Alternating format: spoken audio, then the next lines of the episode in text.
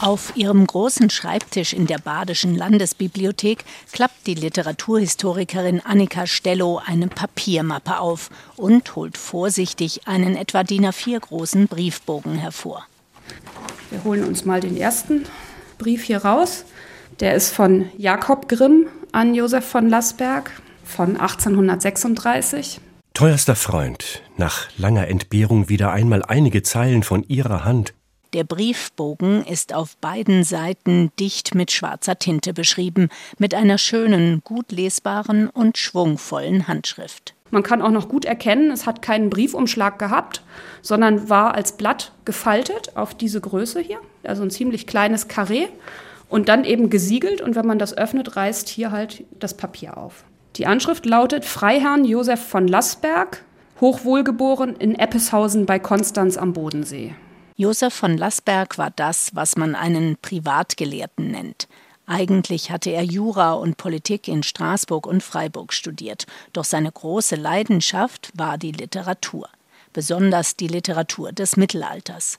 Und dieses Interesse verband ihn mit den Brüdern Grimm. Und man merkt diesen Briefen an, dass einerseits eine persönliche Verbundenheit bestand zwischen den Brüdern Grimm und Lassberg und dass eben andererseits der Schwerpunkt ihrer Freundschaft sicherlich im fachlichen Bereich auch zu suchen ist.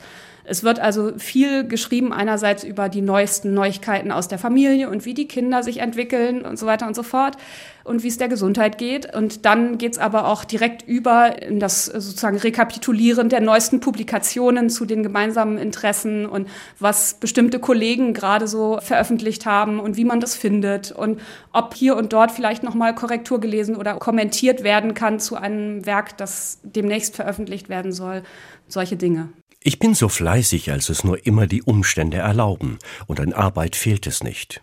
Von dem Unternehmen eines großen Wörterbuchs werden Sie gelesen haben, und das erfordert freilich Zeit und Muße.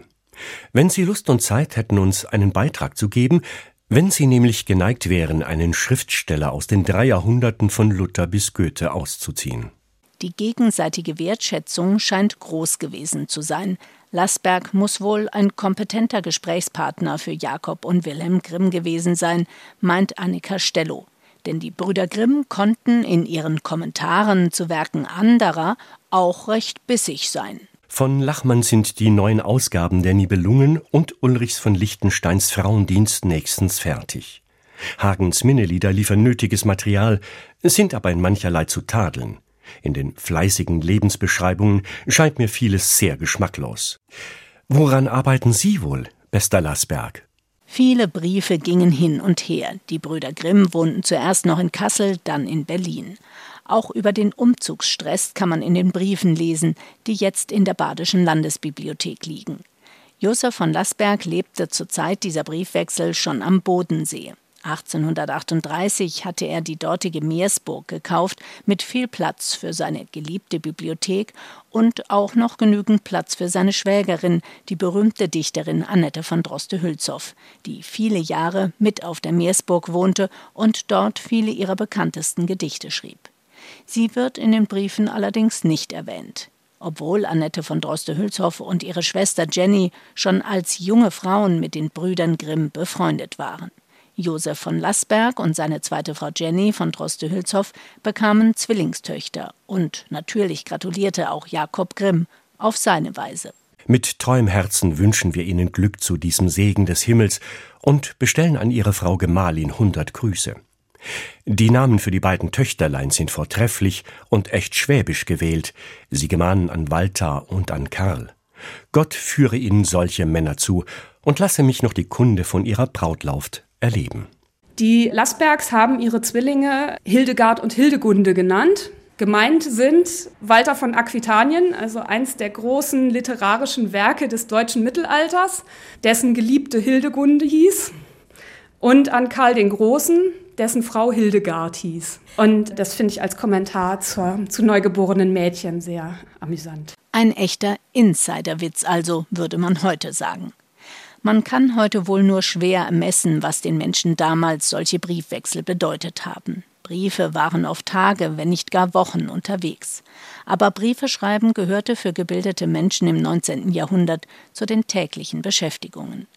Oft wurde ein weit verzweigtes Netzwerk an Briefpartnerinnen und Briefpartnern gepflegt. Das war meist der einzige Weg, wie man sich auf dem Laufenden halten konnte. Doch diese Mischung aus beruflichem und privatem in den jetzt angekauften Briefen der Brüder Grimm an Josef von Lassberg ist schon etwas Besonderes. Bei vielen anderen Briefwechseln dieser Zeit erschöpft sich die Verbundenheit in Floskeln.